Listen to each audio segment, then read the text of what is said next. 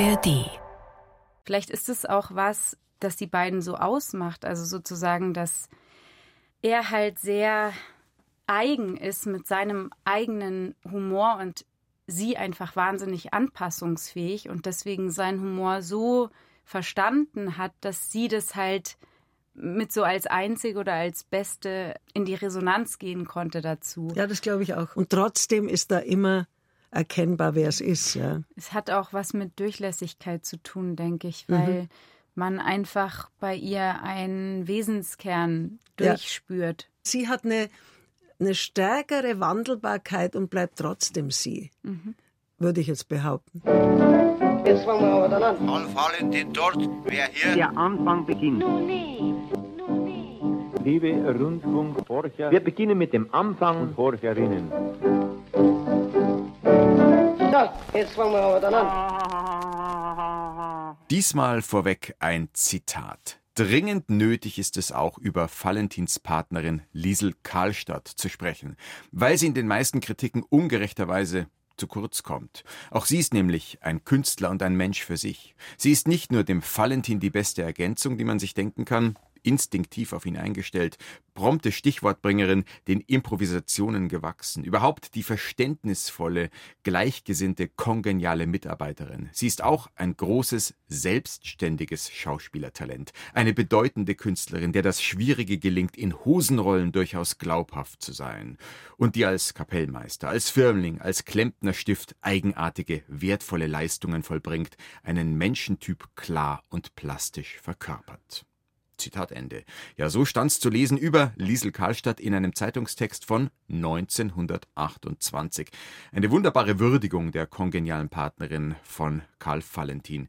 Und der Hinweis, dass es da ein Versäumnis gab und bis heute gibt, nämlich, dass Liesel Karlstadt mit ihren Leistungen nicht immer in dem Maße gewürdigt wird, wie es ihr gebührt. Ein Vergehen, dessen auch wir uns in diesem Podcast ein bisschen schuldig gemacht haben und dem wir nun entgegenwirken in Episode 4 der zweiten Staffel von Karl Valentin, der Podcast mit der Komikerlegende.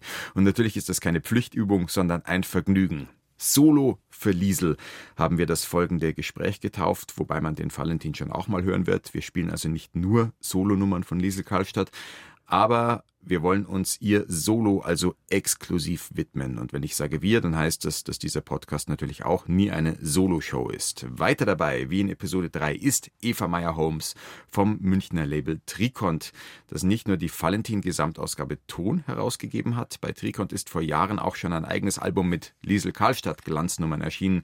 Zum Beispiel mit dem berühmten chinesischen Couplet. Servus Eva. Servus. Und neu dabei eingestiegen in die Runde ist Theresa Rizos, Schauspielerin, Komikerin, Kabarettistin und Valentin Karlstadt-Fan von Kindesbeinen an. Hallo. Hallo, ich freue mich. Ja, meinst du, dass du allein bloß einen Cast dahergekriegt hast? Wieso? Wieso? Wieso? Wieso? Denkst du, saudumm reden manst wieder der? Da will ich Ihnen gleich ein Beispiel erzählen. Wieso? Denkst du, saudumm reden manst wieder der?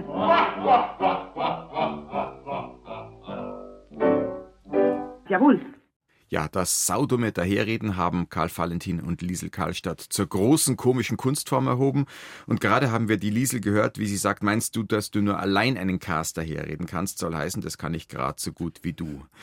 Theresa, du hattest so mit 10, 12, glaube ich, so die erste große Valentin-Phase. War es mhm. tatsächlich erstmal vor allem er, der dich angefixt hat oder auch schon die Liesel Karlstadt? Ich würde fast so weit gehen zu sagen, es war vor allem sie. In dem Alter war Liesel Karlstadt eigentlich schon so ein schauspielerisches Vorbild für mich. Also ich dachte mir, dass es total genial ist, was sie macht. Und ähm, klar, er es war lustig, weil man hat immer von Karl Valentin gesprochen oder auch heute sage ich, ich liebe Karl Valentin, aber eigentlich, wenn ich mich daran erinnere, welche Momente aus den Szenen ich tausendmal zurückgespult und mir wieder angeschaut habe, dann waren das eigentlich meistens äh, Liesel Karlstadts Momente. Sag gleich mal so einen Moment. Ja, natürlich aus dem Firmling, vor allem ihr Gekichere, das hätte ich mir stundenlang anschauen können oder auch. Ähm, Wieso gerade das Gekichere? Scheiße. das auch nicht. Das habe ich auch x-tausendmal äh, nachgemacht oder überhaupt Momente aus dieser Szene. Aber ich glaube einfach, weil das so, weil sie sich so freut, so grundlos, das alles so witzig findet, obwohl es ja eigentlich auch super tragisch ist, was da mhm. passiert in der Szene.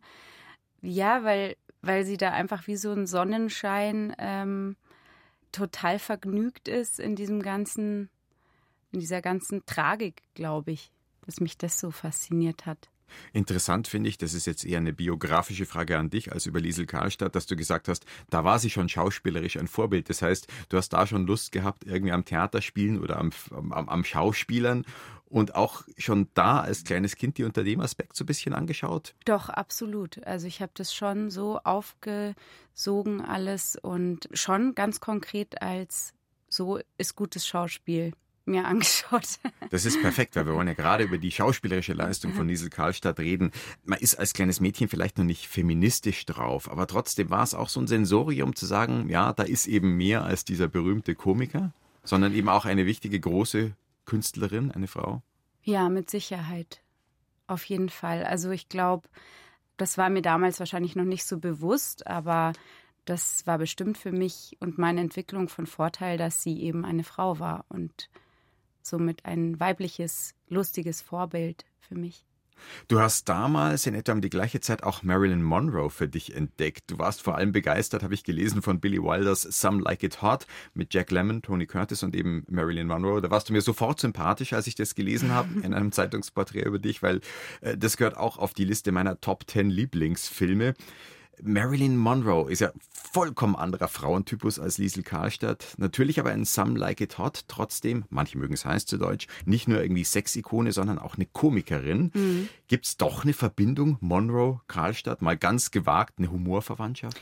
Ich finde absolut, weil gerade das, was man jetzt, ich finde, tu mir schwer mit so einem Überbegriff, aber Naivität nennen könnte. Also sozusagen Dinge auch auszublenden in der, in der Wirklichkeit oder in dieser Szene und einfach so zu tun, als würden die nicht existieren für diese Person in dem Moment. Das äh, findet man sowohl bei Liesel Karlstadt als auch bei Marilyn Monroe und das macht es so lustig für mich. Also ich finde die jetzt gar nicht so unterschiedlich von diesem mhm. naiven Charakterzug. Natürlich ist die Optik eine andere, aber das war auch bei Liesel Karlstadt ganz bewusst und wahrscheinlich auch unter anderem von Karl Valentin so gewünscht, dass sie eben nicht so äh, sexy auftritt, sondern eher sich ein bisschen hässlich zu machen. Das war ja auch Karl Valentins Stil. Und das war dann für mich so der nächste Schritt, okay, Marilyn ähm, kann auch lustig sein, aber sie kann auch dabei toll aussehen. Ich glaube, das war so mhm. dann das kam vielleicht ein, zwei Jahre später. Aber dass du gerade, was du über Liesel Karlstadt gesagt hast, eine Menge schon angerissen, auf das wir später noch vertiefend eingehen wollen. Eva, ihr habt bei Trikont, ich habe es angesprochen, auch einen eigenen Karlstadt-Sampler zusammengestellt. Mhm. Was war der Gedanke dahinter? Genau der, zu sagen, die fehlt. Also dieses, dieses äh, nicht Oder sie braucht eine Solo-Würdigung. Sie braucht einfach eine Würdigung, die unabhängig ist von, oder soweit es ging, von Karl Valentin was die Aufnahmen hergaben. Also das war mit Sicherheit äh, ein ganz wichtiger Aspekt, der mir auch sehr wichtig war.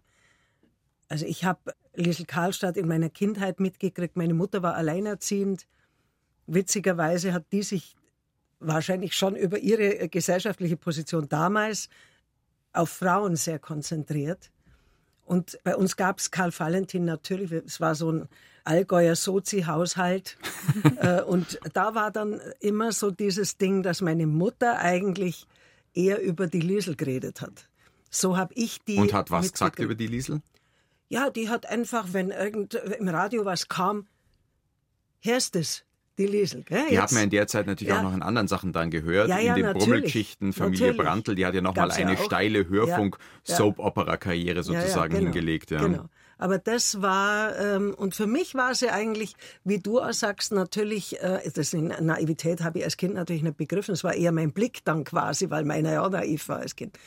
Aber dieses nicht attraktiv sein und trotzdem so eine, so eine Power zu haben, und diese Anzugrollen, mhm. das hat mich unheimlich fasziniert, dass sie quasi ja nicht nur scheinbar eine unattraktivere Frau war, sondern sogar aus der Rolle des Weiblichen rausgegangen ist, Mhm. indem sie quasi das Männliche ein Stück weit übernommen hat.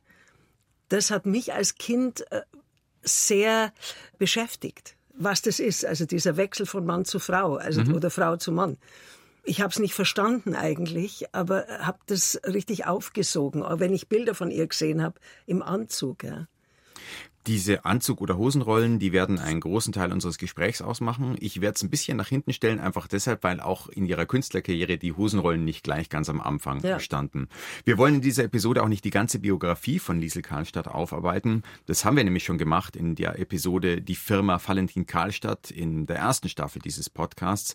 Wer also das Wichtigste zu ihrem Leben erfahren will, der kann gern da nochmal reinhören. Manches wird natürlich immer wieder auch in diesem Gespräch aufscheinen. Aber wir wollen vor allem Schlaglichter auf ihre Kunst und auf ihr Können werfen und auch natürlich auf diese Binnenchemie Valentin Karlstadt, da kommt man nicht drum rum. Eva, ich habe schon dieses Stichwort Emanzipation fallen lassen. Du gehörst zu einer Generation von Frauen, die da einiges erreicht haben, was Frauenemanzipation angeht. Wenn man sich das Leben und die Karriere von Liesel Karlstadt unter feministischer Perspektive anschaut, wie würde da dein Urteil mal so in der ersten Annäherung ausfallen? Ich glaube, also das, ich glaube, die eine Ebene war die, wo sie einfach instinktiv immer wieder versucht hat, ihr Terrain, ihr weibliches Terrain zu erobern oder zu behalten. Ich glaube, dass es oft bei ihr gar nicht so bewusste Prozesse waren. Und auf der anderen Seite war sie natürlich geprägt aus einer Zeit, wo man sich zurücknimmt, wo man, also sie war ja eigentlich so eine, die verständnisvolle, die unterstützende, jetzt immer in dem äh, Bezug zu Karl Valentin. Also sie hat auch da- gesagt, ich bin da- deine Nervenärztin, Genau, weil sie genau. sich um seine Neurosen gekümmert Genau. hat. Ja. Also sie hat sich quasi und ihre Neurosen zurückgestellt, um seine zu pflegen.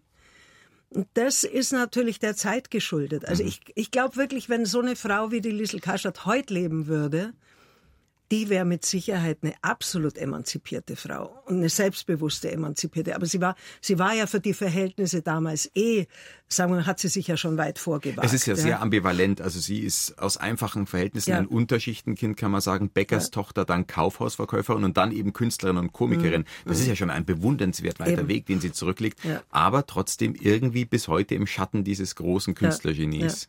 Na gut, ich, ich gehe ja davon aus, ähm, und das ist natürlich was, was sie zugelassen hat.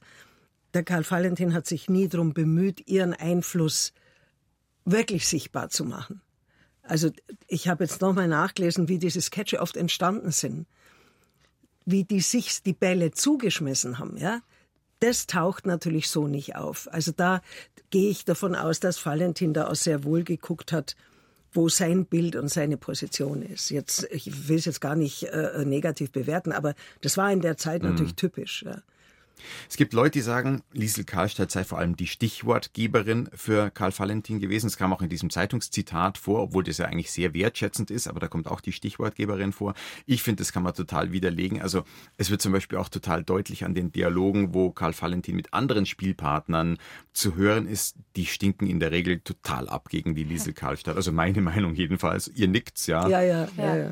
Wir fangen jetzt aber mit einem Doppelausschnitt an. Zwei Kostproben aus Nummern, die keine Dialoge sind, sondern zwei Monologe, nämlich eine Aufnahme von 1928, Liesel Karlstadt als Ratschkattel und rund zwei Jahre später ist dann entstanden, Frau Huber sucht eine neue Köchin. Ja, ja, das ist ein Kreuz. Mit meinem Sohn, da geht's jetzt die letzte Zeit Gott sei Dank auch wieder besser. Mein Gott, der arme Kerl hat was ausgestanden. Wissen Sie, ein gewisser Dr. Meier, der hat ihn operiert, ganz oben am Kopf an der Räuberhöhleneiterung, ja. Oder Stirnhöhleneiterung, glaube ich, heißt ja. Ich weiß nicht mehr so genau. Denken Sie sich, unterm Operieren rutscht der Doktor auf einer Zitronenschale aus und fahrt meinem Sohn direkt ins Hirn auf. Es ist nur gar gut, dass mein Sohn das Hirn so weit hinten hat. Sonst wär's fehl gewesen. Jetzt mein zweitältester Sohn, der Alfred, der war auch sehr krank. Da war aber nur unser Hausarzt dran schuld. Der hat ihn nämlich ganz falsch behandelt. Der hat ihn auf Gelenkrheumatismus kuriert. Und er hat aber eine Zahnfistel gehabt, ja.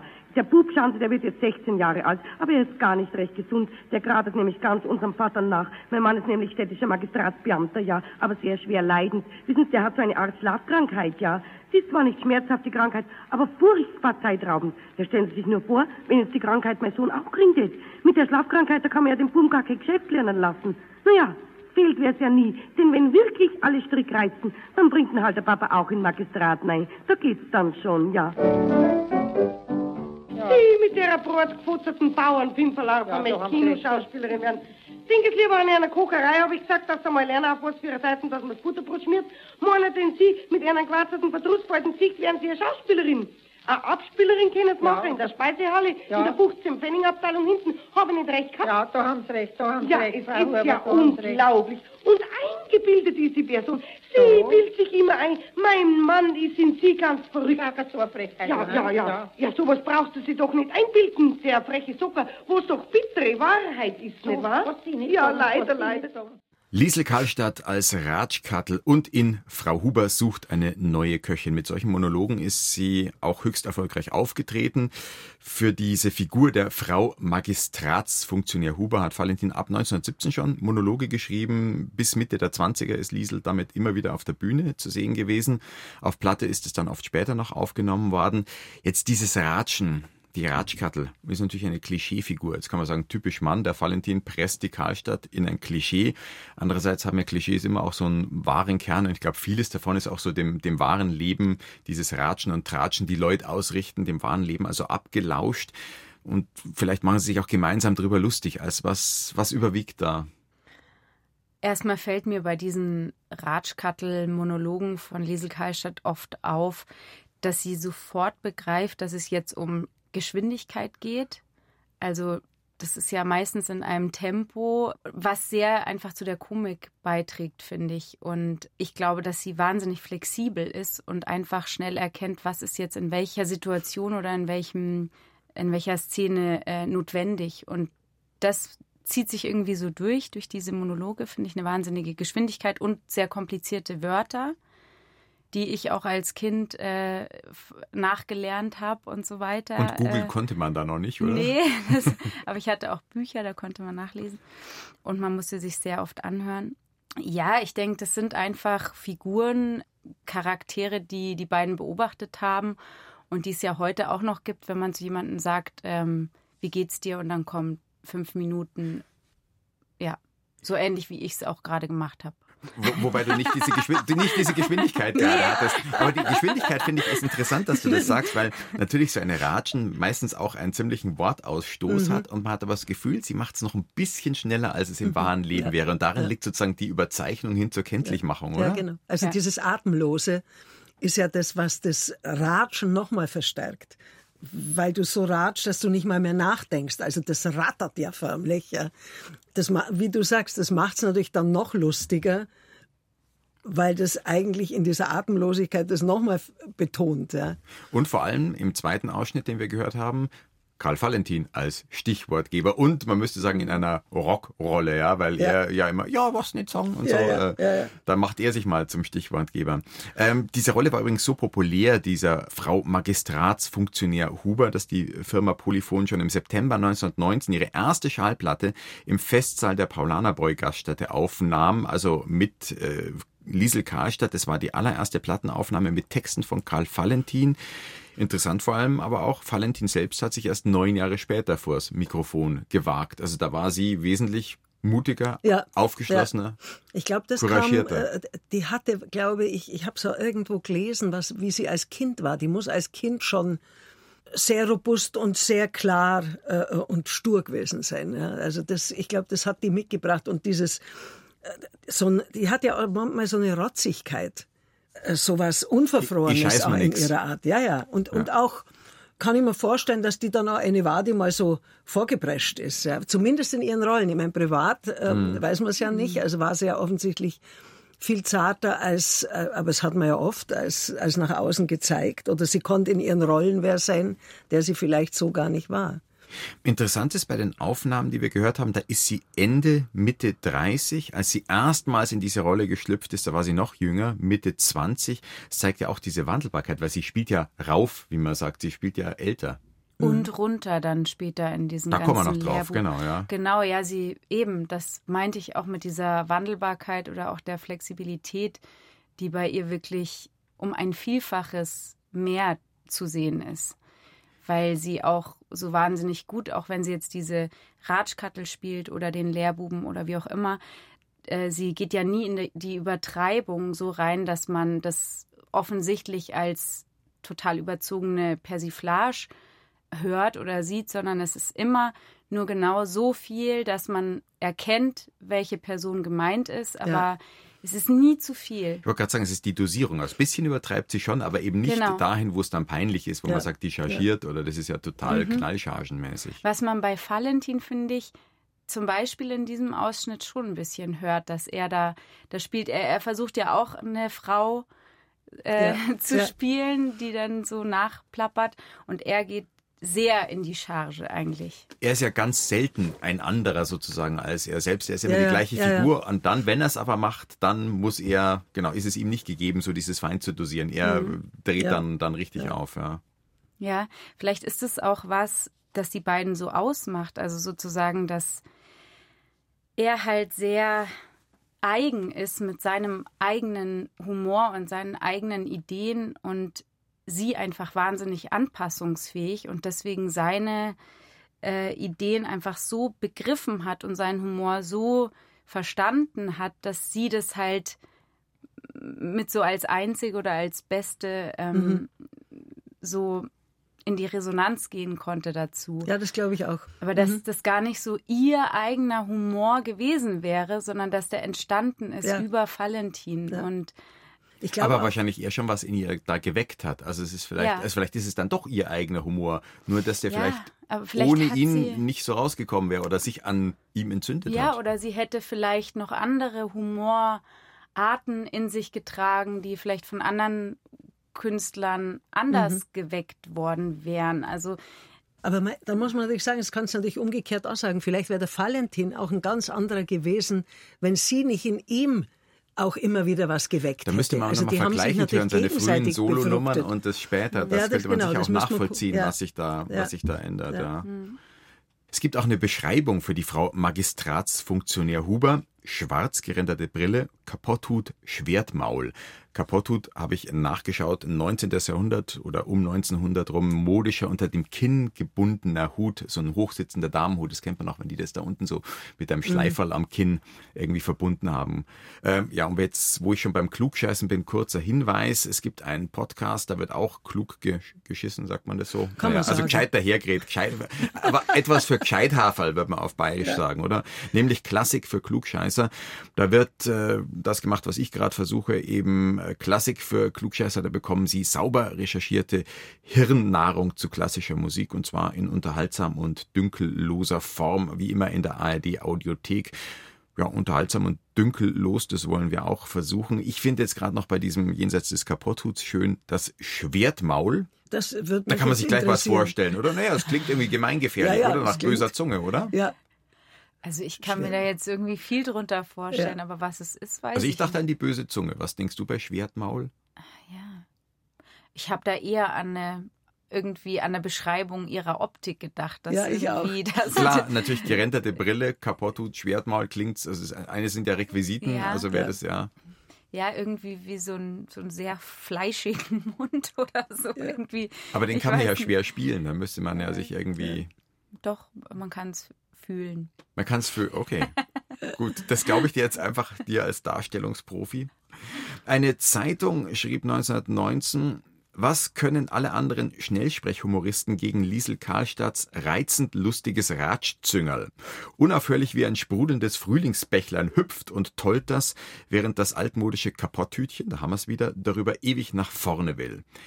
Jetzt Ratschzüngerl, das hört sich jetzt wieder vergleichsweise harmlos an. Also da finde ich, ist das, das, das Schwertmaul, oder ich habe es jetzt selber für mich übersetzt als Lästermaul, als böse Zunge eigentlich treffender, oder?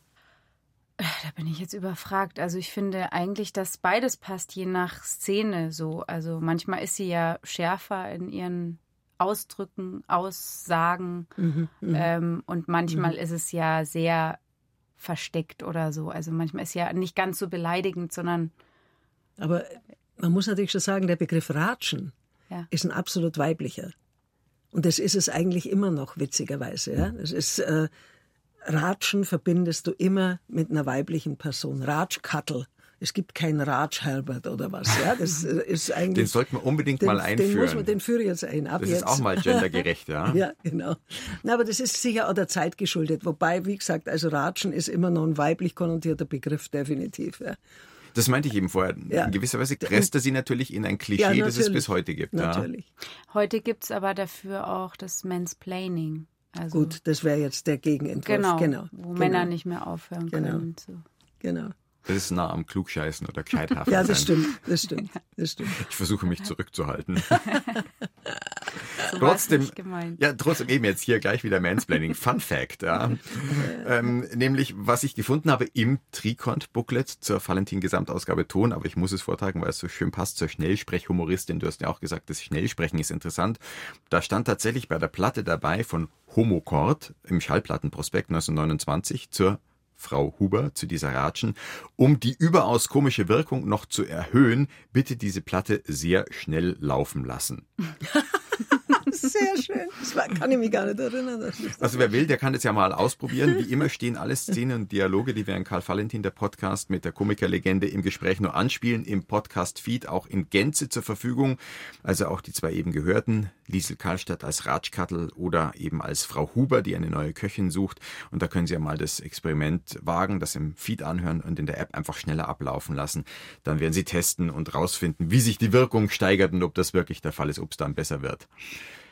Ich habe jetzt noch einen Zeitungsausschnitt über Liesel Karlstadt. Da heißt es, Liesel Karlstadt ist ein Unikum in der Überwindung aller weiblichen Eitelkeit.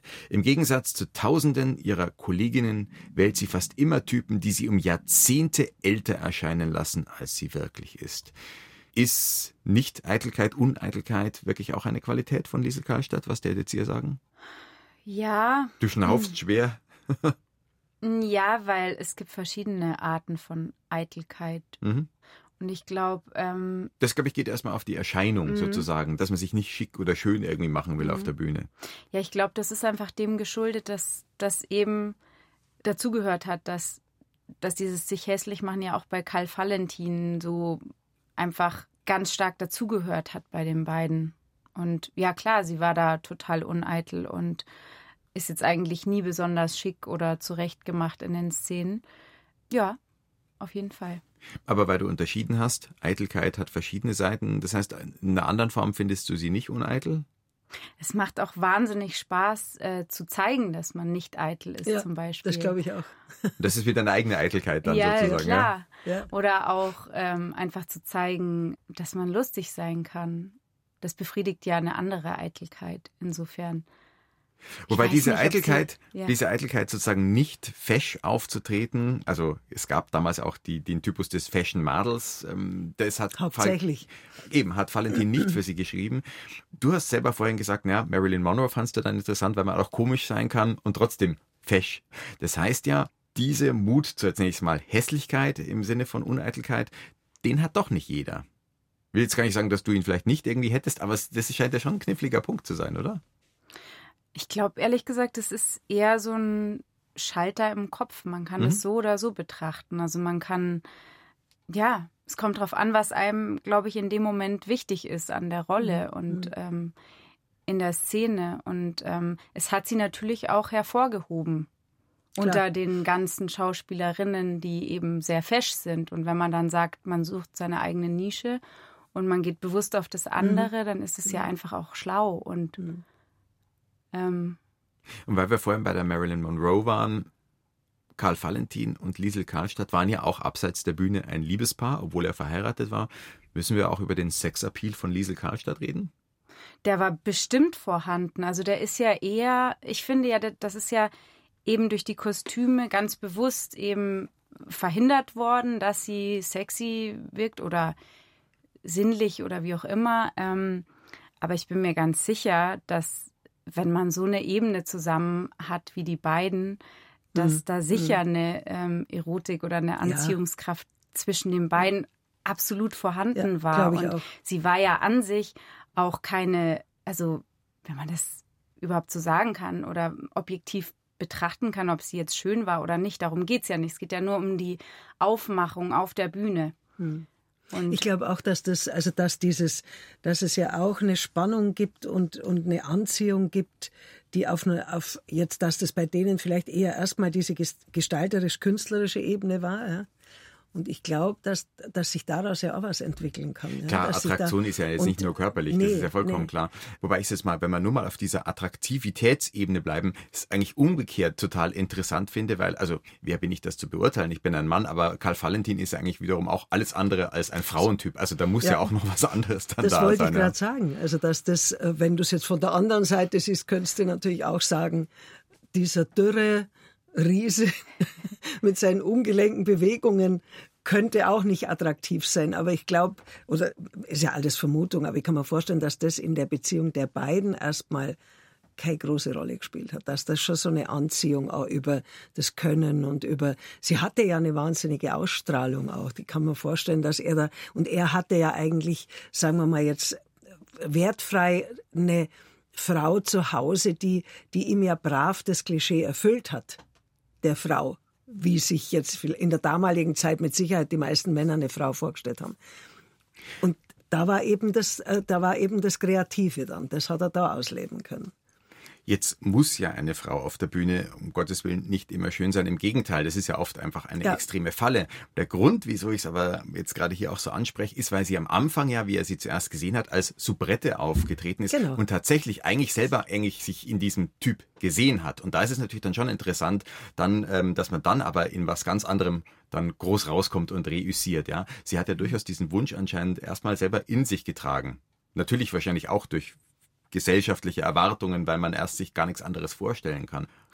Ja, also ich glaube, es war ja dann schon auch Karl Valentins Idee, ihr auch diesen einfacheren Namen zu geben. Mhm. Äh, Velano hieß sie ja vorher und ähm, er hat ja auch dadurch eigentlich schon sie in so eine Richtung geschubst, so weg von dem Fashion, von dem typischen Klischee eben hin zu diesem schlichten, einfachen und eben nicht so weiblichen. Also deswegen so nochmal meine Theorie, dass es vielleicht einfach schon von ihm aus erstmal ging. Dieses, aber das ist obwohl sein geschubst, Stil. obwohl er Mhm. sie sozusagen dahin geschubst hat, vielleicht liegt daran aber auch gerade eine, sie hat sich zumindest, kann man auch sagen, emanzipiert von diesen weiblichen Rollenerwartungen. Ja, also klar, das ist erstmal natürlich ein Riesengeschenk, dass wir Liesel Kaischat in solchen Rollen und in diesen Hosenrollen und in Nicht-Fashion-Rollen, sage ich jetzt mal, äh, sehen, weil das natürlich untypisch für die Zeit war, absolut und auch heute noch was Besonderes. Das bestimmt. Ich kann mir nur vorstellen, dass es einfach Teil von diesem Humor war und auch eine Taktik von Valentin.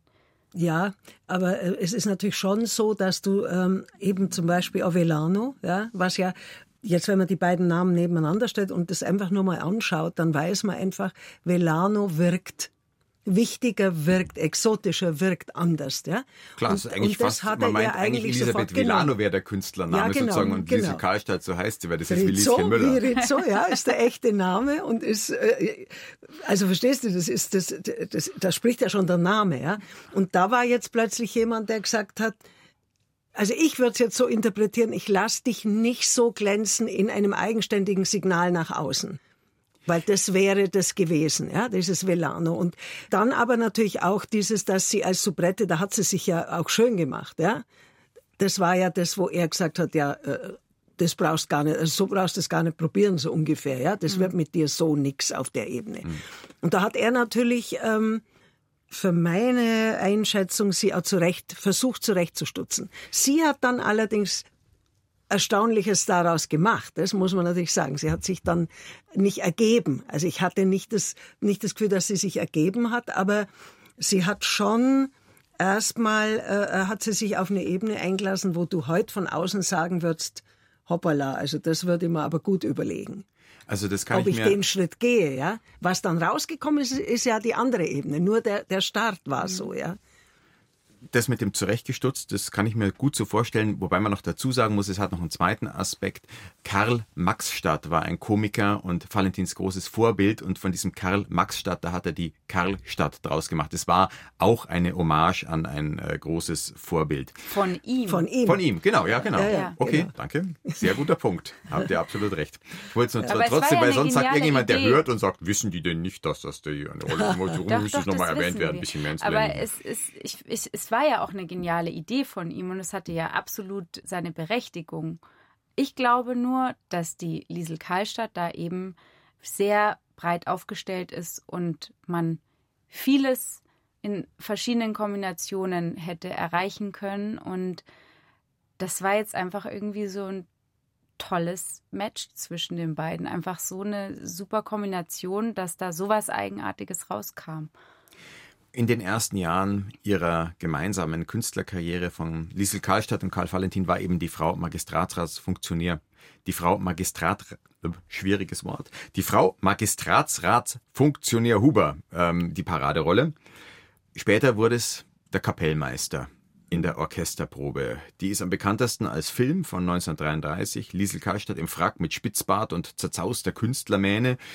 Dem liegt ein Bühnenstück zugrunde, das die beiden immer wieder variiert und unter verschiedenen Titeln aufgeführt haben. Mal hieß es zum Beispiel Tingeltangel, dann Theater in der Vorstadt. Und eine berühmte Szene daraus, die gibt's auch als Schallplattenaufnahme von 1928 sozusagen ausgekoppelt, also noch vor dem Film entstanden. Der Zufall heißt sie.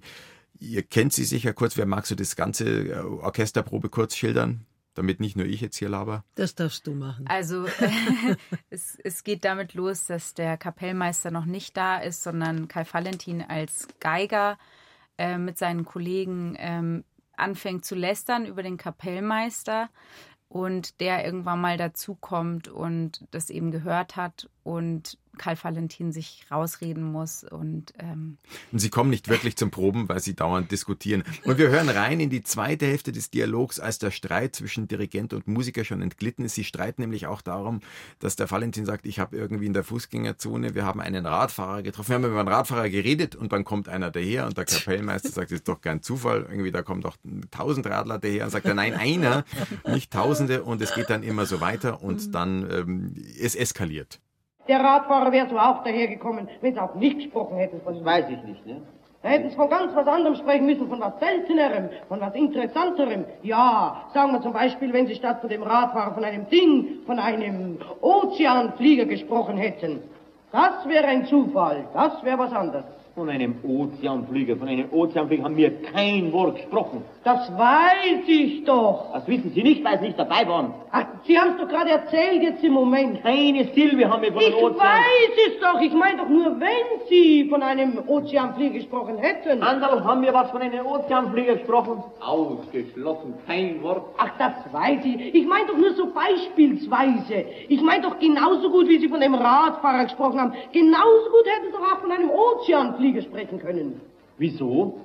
Was, wieso? Jetzt fangt er noch mal an. Ja, haben Sie noch nie, solange Sie leben, von einem Flieger gesprochen? Schon oft, aber da nicht. Da haben wir von einem, da haben wir von einem Radfahrer gesprochen. Ja, das weiß ich. Ach, reden Sie von meinetwegen, was Sie wollen, wenn Sie spazieren gehen. Erzählen Sie mir nichts Ja, mehr, das tun wir auch. Aufregen. Das tun wir auch. Und morgen gehen wir wieder spazieren und morgen reden wir von einem Ozeanflieger. Das ist mir ganz egal, das ist gar nicht notwendig. Morgen reden wir von einem Ozeanflieger. Ja, reden Sie von einem Flieger, meinetwegen reden Sie vom Teufel morgen. Nein, nicht von Teufel, von einem Ozeanflieger. Ja, von einem Ozeanflieger. Der Gescheitere gibt doch nach. Gib ja nicht nach. Ne? Ach, reden Morgen reden wir von einem Ozeanflieger, Ja, ja. von einem Ozeanflieger. Aber weh dem, wenn dann ein Radfahrer daherkommt. Liesel Karlstadt.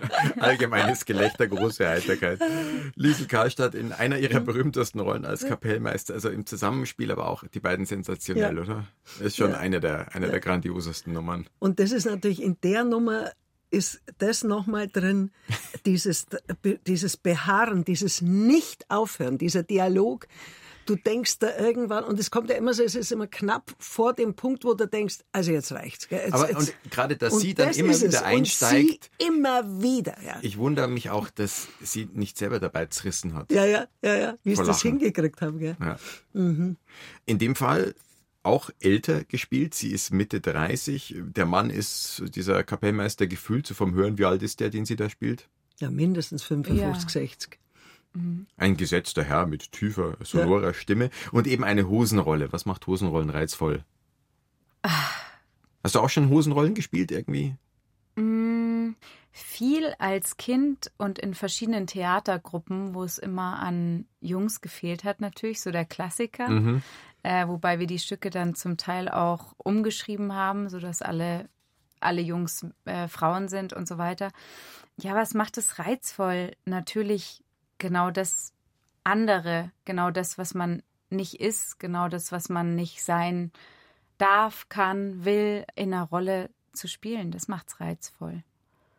Liesel Karlstadt hat ja auch selber mal sinngemäß gesagt, dass sie sich in Hosenrollen immer besonders stark und wohl gefühlt hat. Mhm. Ich glaube, jetzt heute braucht man als Schauspielerin nicht unbedingt noch Hosenrollen, um Selbstbewusstsein zu tanken, aber gibt es schon, dass bestimmte Figuren, ich sag mal neudeutsch, empowernd sind? Auf jeden Fall. Also ich finde schon, auch nach wie vor, wenn zum Beispiel in Drehbüchern explizit beschrieben ist, was das jetzt für eine attraktive Frau ist, die man da spielt, und das auch durch das Drehbuch gefeatured ist sozusagen, weil sie Love Interest ist oder wie auch immer, dass das natürlich mit einem macht, dass man eher denkt, oh, bin ich da hoffentlich schön genug oder sehe ich heute, ist die Maske gut genug und so weiter, während gerade lustige Rollen, die eben gar nicht auf die äußeren Merkmale hin beschrieben sind, sondern wo es um was ganz anderes geht, einem schon noch mal eine ganz andere Kraft geben können, finde ich, die einen sehr mit sich selbst verbindet und weg von Äußerlichkeiten. Es gibt auch Anekdoten und eigene Aussagen von Liesel Karlstadt, dass sie als Kapellmeister wirklich für einen Mann gehalten wurde. Sie hat sogar mal geschrieben, sie hat mal einen Liebesbrief von einer Frau bekommen, die sich in diesen Kapellmeister verguckt haben soll. Also ich finde, sie ist ein hinreißender Kapellmeister, aber das scheint mir fast ein bisschen zu dick. Also kann man sie wirklich mit einem Mann verwechseln? Es ist ja doch wieder dieses eben nicht total überzeichnete, aber so, so, so, so ein Stück drüber, diese richtige Dosierung. Ich denke, dass die Leute früher auch noch nicht so viel gewohnt waren, was sie gesehen haben im Kino.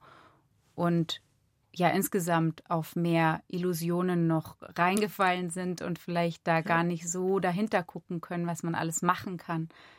Sagen wir mal, auf andere Illusionen reingefallen jetzt. Ja. Jetzt haben wir natürlich über Social Media ganz andere Illusionen.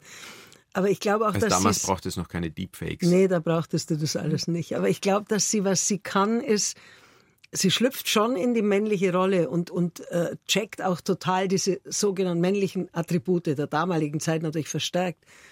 Aber sie hat immer, für mich, immer so einen Funken drin, wo sie Frau ist. Also irgendwie, und das, das gefällt mir. Ja, ne, genau. Ja. Da ist so eine Ambivalenz in der Figur.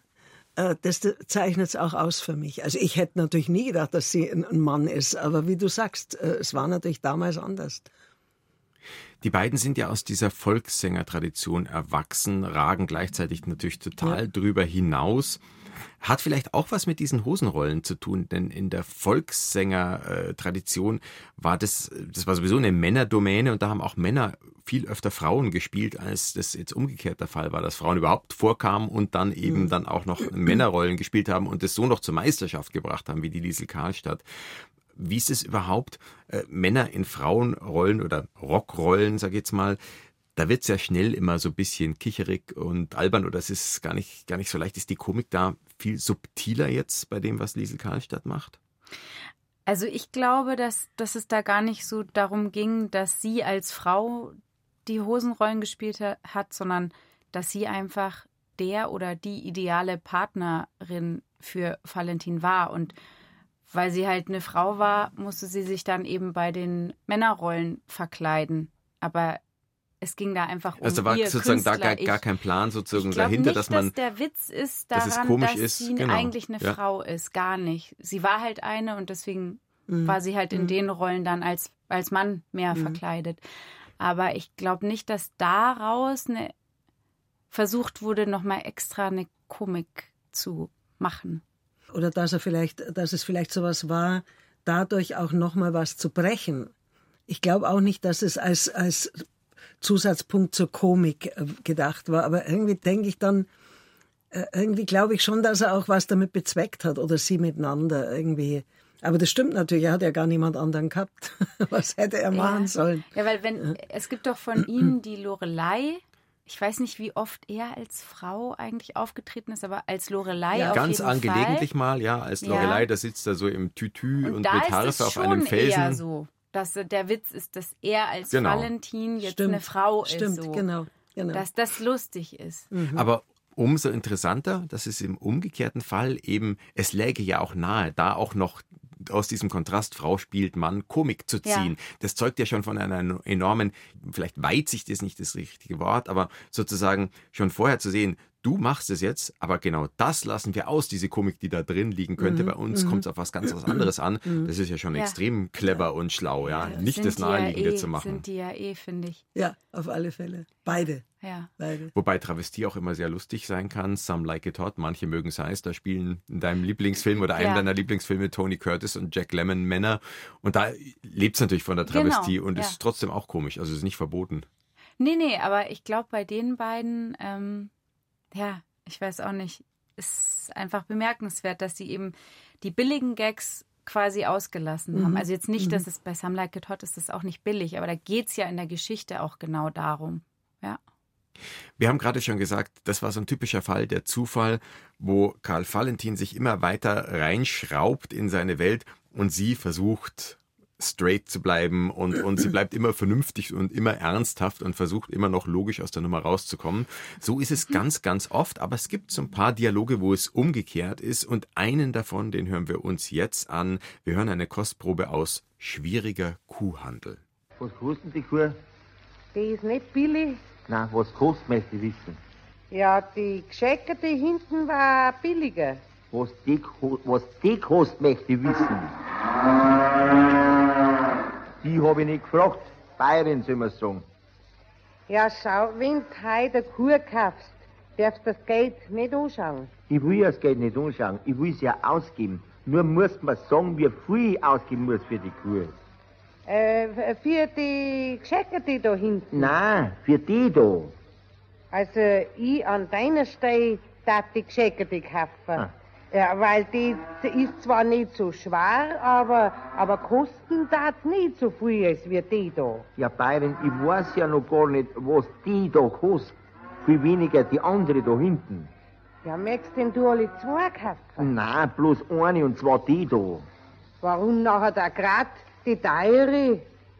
Die teure, ja, Bayern, dann musst du mir ja doch zuerst einen Preis sagen von die zwei hier, sonst weiß ich doch nicht, ob die eine teuer ist oder die andere. Ja, freilich ist die eine teurer als die andere. Sonst waren sie ja alle zwei gleich im Preis. Ja, der Preis ist ja mir auch gleich. Ich tue ja nicht handeln. Ich kauf dir ja die Kuh um jeden Preis. Oh, um jeden Preis? Nicht? Ja. Um jeden Preis? Ja, jede Kuh hat ja bloß einen Preis. Freilich kann eine Kuh nicht zwei Preise haben, das weiß So gescheit bin ich selber. Es genügt mir auch, wenn du mir bloß einen Preis sagst. Schwieriger Kuhhandel, eine Aufnahme aus dem Oktober 1940. Ich muss sagen, das ist eine Nummer, die hatte ich gar nicht richtig auf dem Schirm, bin ich erst drauf gestoßen bei der Vorbereitung für diesen Podcast. Das ist einer von den Dialogen, die eher die Minderheit sind im Schaffen der beiden, wo eben es mal umgekehrt ist. Also Liesel Karlstadt spielt mal diese Figur, die die Worte zerklaubt und ihm gegenüber mit Spitzfindigkeiten traktiert. Meist ist es ja irgendwie sein Part, funktioniert aber umgekehrt gerade so gut, oder? da ist ja lustig, dass sie da so langsam ist, ne? Mhm. Im Vergleich zu ja. dem, was wir vorhin besprochen haben. Und ich finde, dass es so schon auch gut funktioniert, aber andersrum, wenn Valentin sozusagen der, ja, wie soll man das jetzt beschreiben? Der ist der immer wieder so beharrt auf. Ja. Der Düpfelscheißer. Ja, genau. Dann kann sie irgendwie nochmal den Figuren was dazugeben, was mir jetzt in der Szene ein bisschen von seiner Seite gefehlt hat. Also er war jetzt ein bisschen Stichwortgeber, fand ich. Also ich finde jetzt, in der Szene hat er nicht so eine eigene Kraft. Während wenn es andersrum ist. Vermeintliche Stichwortgeberin ist, aber nicht ist, noch mehr damit spielt sozusagen. Mhm. Und das noch mehr Sie schafft da noch eigenere Charaktere, mhm. finde ich, in den Szenen, wo es andersrum ja. ist. Ja, die ist einfach, die ist einfacher strukturiert, die ist klarer. Also du hast nicht so viele äh, Ebenen wo es rauf und runter geht. Also das ist Humor und das ist lustig, mhm. aber es ist sehr klar definiert. Und das ist ja umgekehrt oft nicht so. Also du hast, da bewegen die sich auf mehreren Ebenen auch in der Sprache, also auch, äh, oder im, im, im Witz, ja. Das ist äh, schön, mir gefällt's gut, musst auch sehr lachen, aber es ist natürlich ja, für es mich, hat nicht so viele äh, es, Ebenen. Ja, genau. Ja. Es bewegt sich Aber eher es hat nach dem, was du gesagt hast, weniger damit zu tun, dass die Liesel den Valentin-Part hat, sondern eher, dass er den Liesel-Part hat und äh, den sonstigen und ja. er darin nicht so gut ja. ist. Ja, das finde ich auch. Sie kann beides, er kann nur das eine, könnte man jetzt mal Ja, überspitzt sagen, jetzt, pointiert. Ja, ja, es ist jetzt, soll ja auch keine Kritik an ihm sein, aber Man Aber so darf eine kleine Feststellung darf's ja schon ja. Aber bitte. bisschen, so ein bisschen kommt es mir schon so vor. Aber es gibt natürlich auch bei diesen ganzen Stücken einfach Szenen, die viel pointierter oder dichter sind oder wo diese spezielle Komik schon viel feiner rausgearbeitet Mhm, ist. Ja, Und das jetzt meine ich. bei dem Mhm. Kuhhandel, da gibt es auch super lustige Elemente, aber das ist noch nicht so. Nee. Das ist noch nicht ganz so dicht einfach. Ja, das stimmt. Interessant ist noch, 1940 wurde das aufgenommen und da gibt es eine handschriftliche Notiz auf der Rückseite des Manuskripts. Das sind wieder Dinge, die man aus dem Trikont-Booklet lernt, wo Karl Valentin schreibt, es gab wohl Zensoren, die sich das angeschaut haben. Hoffentlich ist dieser lustige Artikel nach Ansicht des Herrn W.P. wahrscheinlich der Zensor, nicht auch wieder eine Gefahr für den Bauernstand. Also über Valentin und sein Verhältnis zu den Nazis erfahren Sie mehr in Episode 2 dieses Podcasts. Valentin und die Politik fand ich aber auch sehr interessant, dass Mhm. sowas dann auch durchaus heikel sein kann. Zurück zu Liesel Karlstadt und ihrer Kunst. Dazu gehört sicher ihre Wandelbarkeit. Ich möchte es nochmal vertiefen. Wir haben es ja schon angeschnitten. Wir haben sie gerade als Bäuerin gehört, als Ratschkattel, als Kapellmeister. Sie hat auch mal so den Vorstadtstenzen gegeben, als Pflasterlehrling nachzuhören im Podcast Feed der ersten Staffel von Karl Valentin, der Podcast mit der Komikerlegende. Irgendein kluger Mensch schrieb mal von ihrer Elastizität und dem Reichtum ihres Naturells. Also diese Elastizität, ist das vielleicht ihr größtes Pfund? Ja, find schon mit. Ja, glaube ich auch. Glaube ich auch. Mhm. Wobei bei großen Schauspielern und Schauspielern sage ich immer, es ist nicht immer nur die Wandelbarkeit, sondern bei der Wandelbarkeit ein unverwechselbarer eigener Ja. Kern. Ja, genau. Und genau. der, den hat sie. Ja, auf alle Fälle. Das heißt, irgendwo Fälle. erkennt man sie trotzdem immer auch als die unverwechselbare, einzigartige Liesel Karlstadt, Mhm. obwohl sie sich wandelt? Ja. Ich glaube, das ist die große Kunst, auch in der Musik, dass du als Musiker ähm, durchaus äh, dich entwickelst. Nicht immer denselben Du, Stiefel? genau.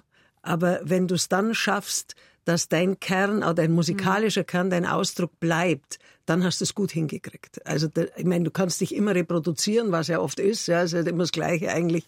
Mag man, aber ändert sich nichts und bei manchen ändert sich's. Und trotzdem ist da immer erkennbar, wer es ist. Ja. Es hat auch was mit Durchlässigkeit zu tun, denke ich, Mhm. weil man einfach bei ihr einen Wesenskern Ja. durchspürt. Sie hat eine, eine stärkere Wandelbarkeit und bleibt trotzdem sie, Mhm. würde ich jetzt behaupten. Elastisch musste Liesel Karlstadt auch sein auf der Bühne, weil sie immer wieder improvisieren musste, weil er nicht Ja. so gut drin war, sich Texte zu merken. Da musste sie ihm über Hänger hinweg helfen. Oder Mhm. sie hat noch manchmal einfach spontane Einfälle. Das ist im Studio bei Schallplattenaufnahmen, mag das anders gewesen sein. Trotzdem, das Liesel Karlstadt Spiel viel auch aus der Improvisation kam, aus dem Stehgreif. Merkt man das dem Ganzen auch an in einer, in einer Lebendigkeit, in einer Art im Moment zu sein? Ja, ich finde äh, absolut dieses im Moment sein ganz, ganz wichtig bei beiden und was auch absolut nötig ist für diese seltsamen Logik-Abzweigungen, weil da ist man ja nur im Moment und denkt quasi manchmal gar nicht äh, weiter. Und auch die Improvisation oder wenn sie mal eine kleine, einen kleinen Versprecher hat, sie schafft es immer sofort, das so einzubetten, dass es doch Mhm. kein Fehler war, sondern dass es Absicht war, dass man es nicht mitbekommt. Sie fängt seine Fehler auf. Das Mhm. merkt man auch oft, finde ich, bei Aufnahmen, ähm, wo man genau hört, oh, das war jetzt von ihm irgendwie. Ähm, sie fängt es ab, improvisiert irgendwas dazu. Es hört auch übrigens Mhm. immer sich so an, als wäre es in einem Take aufgenommen. Da wurde nicht groß geschnitten. Drum sind eben manchmal Versprecher drin, die Mhm. meistens er hat, nicht sie. Also was ich immer denke, was natürlich sicher spannend war, war, die live auf der Bühne zu erleben, im Theater, weil äh, das ja offensichtlich tatsächlich so war. Irgendwo habe ich das auch gelesen, dass Leute dann zwei, dreimal in ein Stück gingen und dann gesagt haben, das war nicht das Gleiche.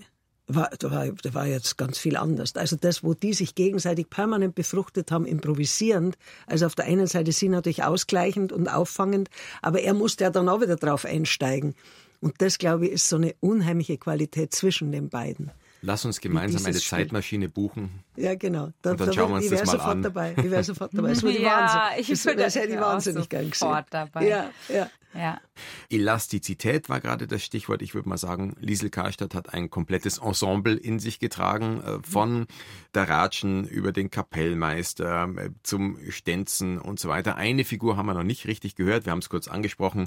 Im Firmling, da ist sie ein junger hm. Mann oder ein Bub, ein Knabe. Und das ist sie auch in dem Sketch oder in der Szene, die wir jetzt spielen wollen. Die Zitterstunde. Da bringt sie als Schüler den Lehrer zur Verzweiflung. Das ist auch wieder ein bisschen so umgekehrt der, von, der, von der Rollenverteilung, dass sie die Enervierende in gewisser Weise ist. Nämlich mit fadenscheinigen Ausreden. Sie habe nicht üben können, weil sie daheim einheizen musste, weil niemand anders dafür da war. Ich glaube halt, dass die Mutter nicht richtig ein einheizen kann. Dann soll halt dein großer Bruder einheizen. Wer, meinen Sie einen Schorschi? Ja. Der Schorschi, der sich ja nicht bucken. Der hat ja einen wehen Fuß, weil er vom Baum runtergefallen ist. Ah ja, das hast du mir einmal gesagt, der ist vom Baum. Ich glaube ja. bei der Arbeit. Nein, nein, beim Obststehlen. So. Ja, dann soll ich halt deine Großmutter einheizen. Ah, Großmutter, die ist ja schon zu alt. Die, die sieht ja nicht einmal einen Ofen, viel weniger das Ofenloch. Ja, also irgendwie, wer wird doch bei euch zu Hause noch einheizen können? Ja, meine Tante. Na ja, natürlich, ja. die Tante einheizen. Ja, meine Tante, die, die, die hat gut einheizen können, aber die ist ja schon gestorben vor vier Jahren. Na, also kann denn bei euch niemand einheizen? Es muss doch bei euch zu Hause ein Mensch sein. Ja, höchstens meine Schwester Lina. Aber, aber die heizt ja nie ein, weil die Mutter erst neulich zu ihr gesagt hat, sie soll einheizen. Ja. Und dann hat meine Schwester gesagt, das kannst du denken, dass ich mit die frisch lackierten Fingernägel einheizen tue und rostige Braten krieg. Also eigentlich ist es natürlich ein Lauser und um keine Ausrede verlegen, aber irgendwie ist es auch wahnsinnig anrührend, wenn sie so diesen Knaben, diesen ja. Baum spielt, oder? Ja, total, ja. total. Meine Lieblingsrollen von ihr sind schon die Lehrbubenrollen, muss ja? ich sagen. Ah, ja, okay. Ja. Ja. ja ich fand es jetzt auch gerade, äh, weil sie da in diese kindliche Rotzigkeit, aber auch Unsicherheit und dieses sich winden, ja, rauswinden aus einer Situation, das kennt man ja von Kindern, weiß man ja, wie man es selber gemacht hat. Das bringt sie wahnsinnig schön rüber. Ja. Anrührend, finde ich, ja. Ja, du hast auch gerade gesagt, es ist so süß. Es ja, das hat sowas. Oh. ja, ja, super lustig. Du hast gesagt, du magst sie als, als Knabe oder als junger Mann am liebsten. Was sind deine Liesel Karstadt Lieblingsrollen, Eva? Ja, witzigerweise habe ich gerade gedacht, als wir es gehört haben, dass ich das eigentlich auch wahnsinnig gern mag. Das hat so was Weiches, was sie so eigentlich nicht so oft hat in ihren Rollen. Aber wenn sie eben den Buben spielt, dann hat es sowas, ja, sowas Weiches und Zerbrechliches auch teilweise. Vielleicht ist das auch ein Teil dessen, was die echte Liesel Karlstadt ausgemacht hat. Könnte ich mir vorstellen, dass da was reinfließt von ihr. Der Gescheitere gibt doch nach. Gib ja nicht nach. Jawohl. Fühlt dich gut an? Wieso? Ja, das weiß ich auch nicht. Jawohl. Und eines weiß ich bestimmt. So wie ich jetzt mit dieser Grammophon-Aufnahme fertig bin, gehe ich zum nächsten Rechtsanwalt und reiche um meine Scheidung ein. Tja, scheiden lassen hätten sich Liesel Karlstadt und Karl Valentin nicht können. Sie waren ja, wie gesagt, nicht verheiratet. Und ob eine künstlerische Scheidung sinnvoll gewesen wäre, da kann man jetzt sehr drüber streiten. Was müsste aber heute noch geschehen, damit sie weil es war ja einerseits, äh, hatte ja wahnsinnig viel, irgendwie diese Zusammenarbeit hatte ja wahnsinnig viel eröffnet. Und gleichzeitig haben wir auch darüber geredet, wie sie vielleicht in Dingen gefangen war. Was müsste heute noch geschehen, um Lise Karstadt noch mehr Anerkennung zukommen zu lassen? Ich meine, das Museum heißt jetzt nicht mehr Valentin Museum, ja. sondern Valentin Karlstadt Museum. Es passiert schon viel, aber was müsste noch passieren? Ja, das ist schwierig. Also es ist natürlich, das ist ja immer das Problem, wenn äh, so ein äh, Name und so ein Begriff und so eine Person so festgelegt sind wie Valentin, man kann jetzt sagen, okay, Leute, wenn jetzt jemand was drüber schreibt, nehmt die Liesel mit rein, ja? Zeigt einfach die Gewichtung. Aber ja, ich weiß gar nicht, wie man es ändern könnte, außer dass man eben jetzt, wie du es ja machst, ja, also in die Öffentlichkeit rausträgt, äh, was für einen Platz und was für eine Gewichtung es eigentlich hatte. Weil das im Nachhinein zu korrigieren ist schwierig wahrscheinlich, oder? Wahrscheinlich. Mir fällt da jetzt auch nichts ein, mhm. außer drüber zu reden und ja. Ähm, ja. und zu hoffen, dass es vielen Menschen geht wie dir, die zuerst die Liesel wahrgenommen haben. Ja. Ja. ja, stimmt. Das war die vierte Folge von Karl Valentin, der Podcast mit der Komikerlegende. Ich muss natürlich hier kritisch sagen, wir nennen es auch Karl Valentin, der Podcast mit der Komikerlegende. Das hat immer was mit Suchmaschinen und sowas zu tun. Aber wir sagen es noch dazu, Liesel Karstadt genauso wichtig. Und ein Solo für Liesel haben wir jetzt heute gefeiert. Oder kann man ein Solo feiern? Wie auch immer. Sie hat es verdient, das Solo, da sind wir uns einig, oder? Ja, auf alle Absolut. Fälle.